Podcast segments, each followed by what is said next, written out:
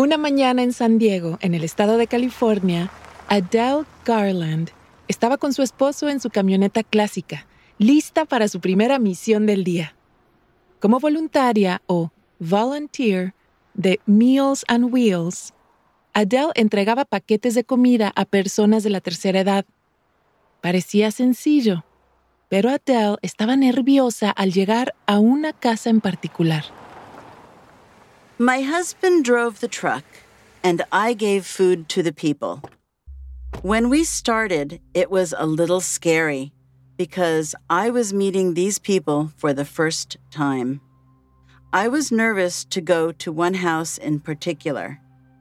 A lot of volunteers said it was difficult to talk to the woman who lived there.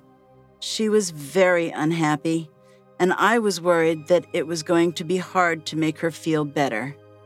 Esta entrega se iba a hacer durante el confinamiento por la pandemia COVID-19, así que Adele se puso una mascarilla y una visera plástica.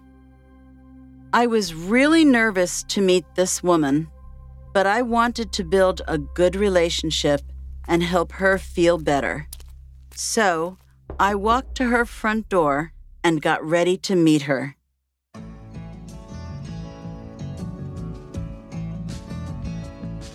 Welcome. Les damos la bienvenida a Relatos en Inglés, un podcast de Duolingo. Soy Diana Gameros. En cada episodio podrás practicar inglés a tu propio ritmo, escuchando historias reales y fascinantes contadas por las personas que las vivieron. Los protagonistas hablan en un inglés sencillo y fácil de entender para quienes están aprendiendo el idioma. En cada capítulo yo te acompañaré para asegurarme de que entiendas todo Dicen que siempre recibes lo que das. Hoy presentamos las historias de dos voluntarios que ofrecen su tiempo a sus comunidades, cada uno descubriendo algo nuevo al ayudar a los demás.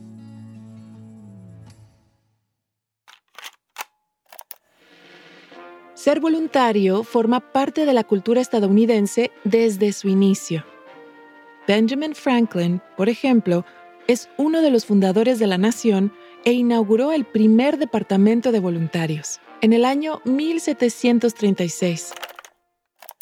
Para 2019, más de 77 millones de estadounidenses han sido voluntarios en alguna organización. Adele Garland es una de ellos. If I see a person on the street who needs help, I have to do something. I always want to help everyone. I even help elderly people cross the street. That's just the way I am. Aunque toda su vida Adele ha tenido un interés por ayudar a los demás, solo hasta 1999 descubrió lo importante que era para ella. Adele tenía 40 años y era dueña de una tienda de reparación de relojes en San Diego. A group of elderly women came into the store often and I changed the batteries in their watches. While they waited, they told me about their families and their life experiences. And I just put the batteries in their watches and listened. It made them so happy. And it made me feel good too. I loved all of those conversations. I needed to talk to them as much as they needed to talk to me. Con el tiempo, Adele se dio cuenta de cómo el simple acto de escuchar a los demás los hacía sentir importantes. Es algo que siguió descubriendo en 2009, cuando tuvo que poner pausa a las charlas en su tienda para atender a sus papás. El papá de Adele falleció y su madre desarrolló la enfermedad de Alzheimer, la que gradualmente destruye la memoria de una persona. Adele tuvo que llevar a su madre a un asilo de ancianos o nursing home. I went to the nursing home for breakfast and dinner every day to spend time with my mother. Her elderly friends enjoyed spending time with me too. It's easy to feel sad and depressed in a nursing home, but they looked so happy when I talked to them, and I knew that I was making them feel better. They were always excited to see me and it made me feel really good. Un año después, en 2010, la mamá de Adele falleció y la voluntad de Adele de ayudar a personas mayores creció aún más. Se retiró de la tienda donde trabajaba y comenzó a pensar qué hacer con su tiempo libre. After I retired, my regular routine totally changed. I woke up every morning and asked myself, What am I doing today? My husband started working as a local volunteer police officer.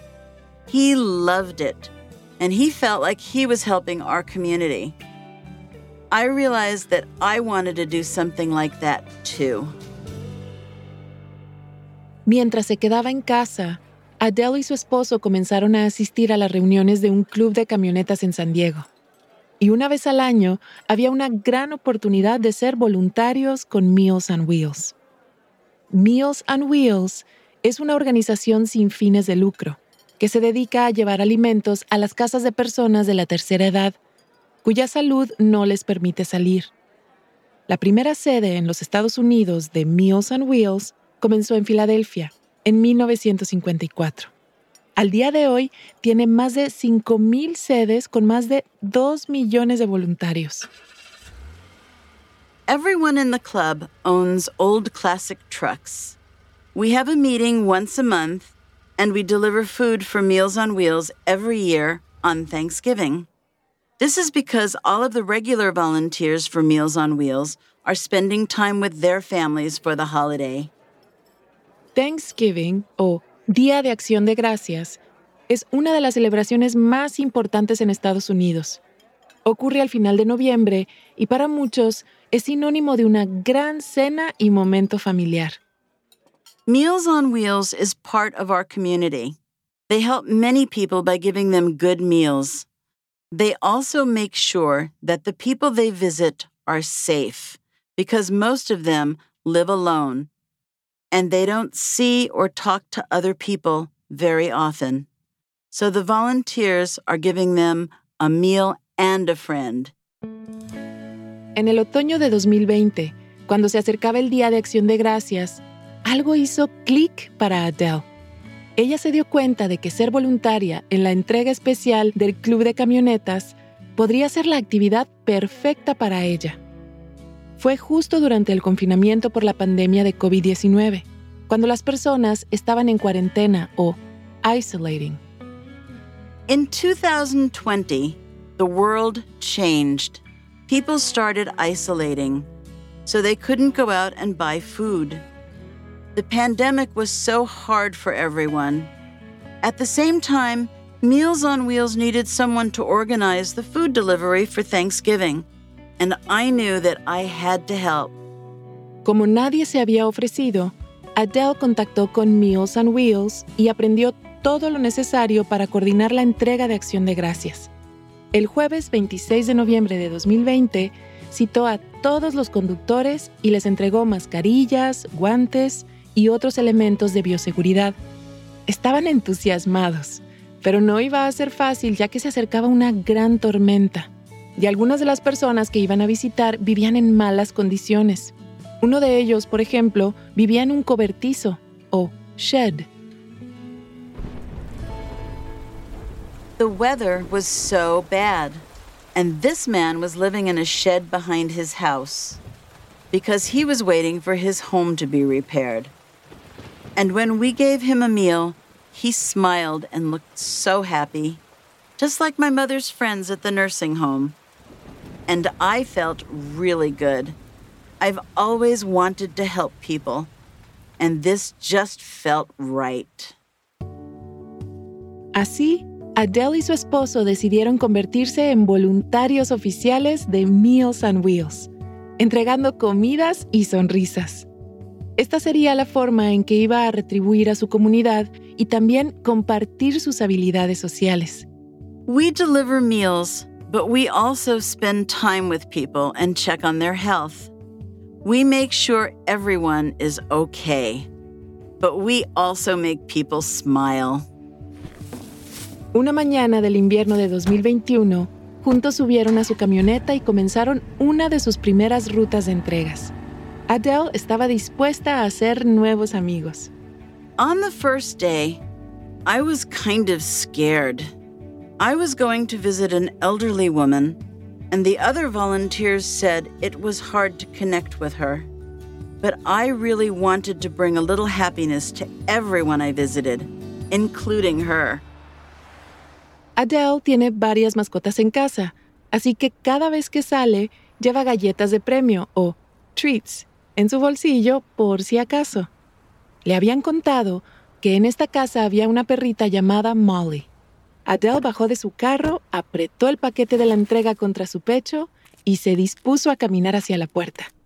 Tocó el timbre y esperó. When the woman opened the door, she didn't look like she trusted me. But then I noticed a little dog beside her, so I gave the dog a treat. And the woman suddenly looked happy. We started talking, and she didn't seem afraid anymore. Adele volvió a su auto y recorrió con su esposo muchas otras casas, encontrando siempre una sonrisa y amabilidad. Con el tiempo, Adele supo que esta cliente, que parecía desconfiada, en realidad sufría de agorafobia, es decir, miedo a los espacios abiertos. Por eso era tan hostil con los demás voluntarios y se negaba a dejar su casa. I have visited the woman many times, and now she goes outside more often. Sometimes she takes her dog for walks outside of her house, and she's even starting to go to supermarkets by herself. It makes me so happy to see that. Adele entrega comidas en la misma ruta tres veces a la semana y se siente realizada porque ha hecho un bien para su comunidad. Incluso comenzó a hacer muchas amistades con gente que se sentía sola o lonely. Le encanta. Some people aren't able to leave their homes when they get old, and they often feel lonely. A lot of the people I visit don't see anyone other than me. So I always ask about their lives. They always thank me for visiting, and they really appreciate my help. Así que en noviembre de 2021, cuando se acercaba Acción de Gracias, Adele regresó al Club de Camionetas Clásicas y decidió volver a liderar la entrega especial.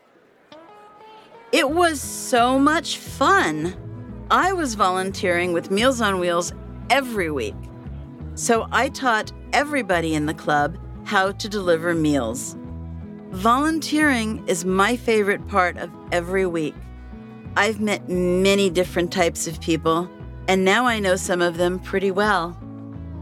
Al entregar comidas, Adele ha encontrado un nuevo propósito y espera continuar ayudando hasta que su salud se lo permita.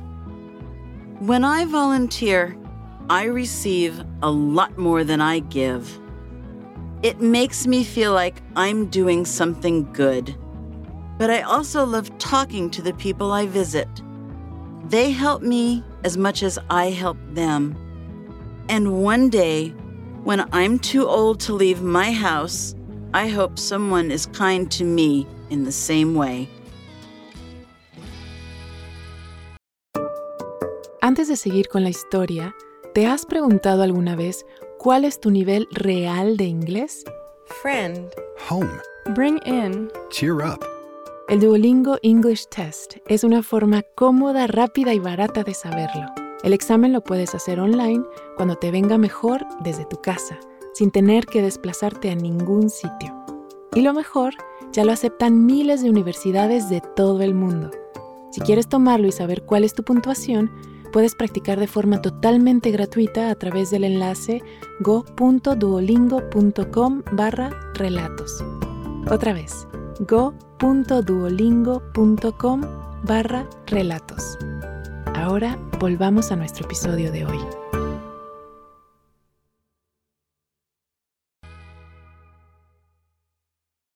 Antes de entrar en nuestra segunda historia, una pequeña nota.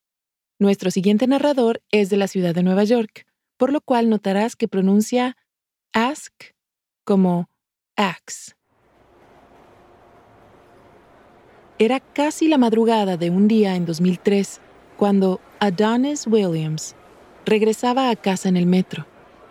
Había trabajado su turno de 10 horas como agente de seguridad en el aeropuerto La Guardia, en la ciudad de Nueva York. En el mismo vagón de tren donde él iba, vio a una mujer llorando en una esquina.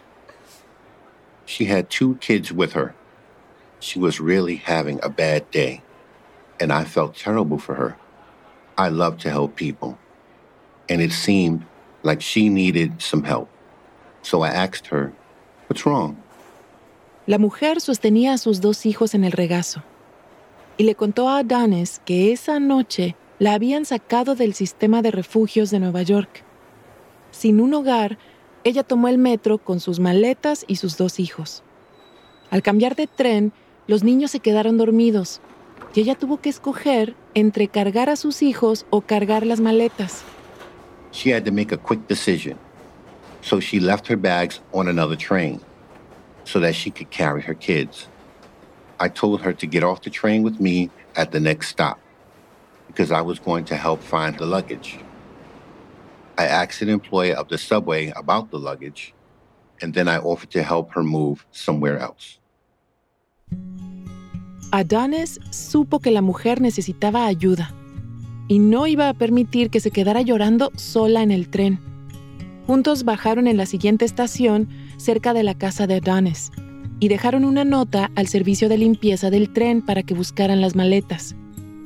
It was late, so we had to wait until the next day to see if they found the luggage. I brought the woman and her children to my house. I slept on the sofa in my living room so they could sleep in my room. Luckily, I didn't have to work the next day. Al despertar, recibieron la llamada. Habían encontrado sus maletas. Juntos, regresaron a la estación y las recogieron. Adanes ofreció llevarla a donde necesitara. Así que subieron todos a su Dodge van rumbo a la casa de un familiar de ella. At the end of the day, she thanked me. I only helped her move, but it was so important to her. I thought, maybe my help made their lives a little bit better. I realized that I could continue doing my regular job, but I could also help some people on the weekends. So I put an ad online, and it said, free help for New Yorkers. If you are moving in or out of a shelter, I will help you move for free. Adanes quería ayudar a la gente saliendo o entrando de refugios o shelters y puso tres condiciones para prestar el servicio gratis. 1. Todo debía caber en la parte trasera de su Dodge Caravan. 2. El servicio era solo para personas que salían o entraban de los refugios. Y 3. Sería un servicio por una sola vez por familia. I worked Monday through Thursday at the airport, and Friday through Sunday, I helped people move in or out of the shelters. Sometimes people had to move during the week, so I took a day off from work to help them. Esto era algo personal para Adonis. Cuando vio a esa madre con sus hijos a bordo del tren, recordó su propia niñez. Cuando tenía cinco o seis años, Adonis vivió varias veces en los refugios de Nueva York con su madre y sus hermanos, o siblings. My family had some really hard times when I was a child. My mom, my siblings, and I had to leave our home, and we didn't have anywhere else to go. So, we moved to a shelter. It was incredibly hard for my mom, and I had such strong memories of those shelters. Es por eso que hacer mudanzas a los refugios de la ciudad y ayudar a la gente a salir de ellos le pareció a Adonis la manera perfecta para ser voluntario en su comunidad. After I posted the ad, I took some seats out of my van to have more space, and then a lot of people started messaging me. I read every message. There were many women who were leaving dangerous relationships, and many families were just having a hard time. Al pasar algunos meses, Adonis comenzó a pensar en lo que realmente quería hacer con su vida. No quería ser guardia de seguridad en el aeropuerto para siempre. Working at the airport was very stressful. Every few months, I had to take new tests. During the test, I had to show that I could find dangerous items in people's luggage. If I failed, I could lose my job. So many of my colleagues lost their jobs after they took the tests. Helping people move their stuff felt more natural to me and much less stressful. It made me feel better because I was helping people leave a bad situation. Así que en 2010, cuando llegó un nuevo examen de seguridad en el aeropuerto, Adonis renunció. Y así, lo que empezó haciendo como voluntario terminó convirtiéndose en su empresa. Adonis NYC Movers. I was still helping people move in and out of shelters for free, but now I was getting paid for other moving jobs too. Una de las personas que más recuerda a Adonis fue una estudiante a la que ayudó a mudarse fuera de una residencia universitaria, porque un exnovio la estaba acosando o harassing her. Her ex boyfriend was coming to her college and harassing her, so she needed to move to a safe place. I wanted her to feel comfortable, so I made little jokes while I was helping her. I picked up a really heavy box, and she told me that it was full of books. So I said, Wow, college makes you very smart and very strong. She laughed and we started talking. Then she began to trust me. Algunos años después de esta mudanza, la joven volvió a llamar a Adonis, pero esta vez para que le ayudara a mudarse a su apartamento propio en la ciudad. When she graduated, she called me and asked me to help her move into a huge, beautiful building. And she was so generous. She wanted to pay me a lot more than my usual price. Her new boyfriend was there too, and she introduced us. She told him, This is the guy I told you about. He helped me move for free. Her boyfriend shook my hand and thanked me. When I first met her, she was so stressed, but now she is very happy, and I'm glad I helped change her life by helping her move. Hoy en día, Adonis tiene un equipo de 10 personas para las mudanzas, incluyendo un servicio de limpieza, de mujeres que alguna vez fueron víctimas de violencia doméstica. Todavía hace mudanzas de forma voluntaria, para personas en refugios o en cualquier tipo de situación vulnerable. I lived in a shelter as a kid, and it was very difficult. I know what it's like to live through hard times. So I just want to help people who are in similar situations. It's the most important thing to me. I love my job, and I love making a difference in people's lives. And if someone needs to move because of an emergency, I'll help them immediately. It doesn't matter what time it is or what the weather is like. If I can help a family, that's the most important thing to me in the world. I'll be there. Adonis Williams tiene 53 años y continúa haciendo mudanzas para cualquier neoyorquino que lo necesite.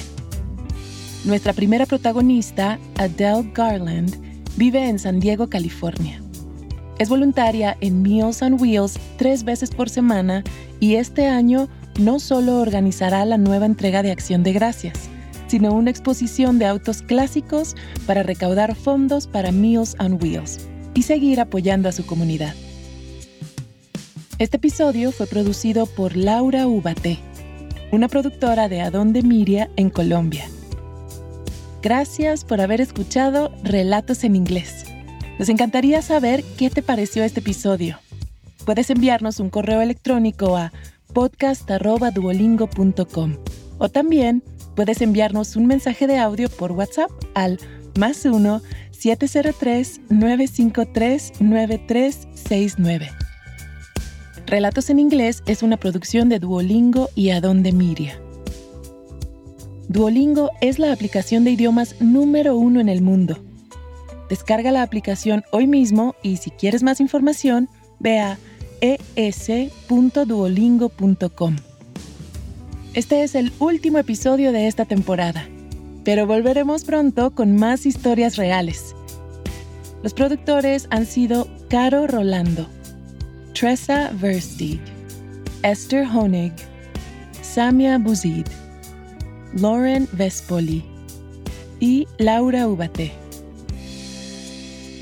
El diseño sonoro y la edición de audio estuvo a cargo de Samia Buzid, Daniel Murcia, Iván Cabrera y Mauricio Mendoza. Supervisor de diseño de sonido, mezcla y masterización, David De Luca. Nuestra asistente de producción es Caro Rolando. Los editores han sido Grant Fuller y Laura Isensi. Nuestro gerente de producción es Román Frontini y el coordinador de producción es Nicolás Sosa. El gerente editorial es David Alandete y la directora ejecutiva es Martina Castro.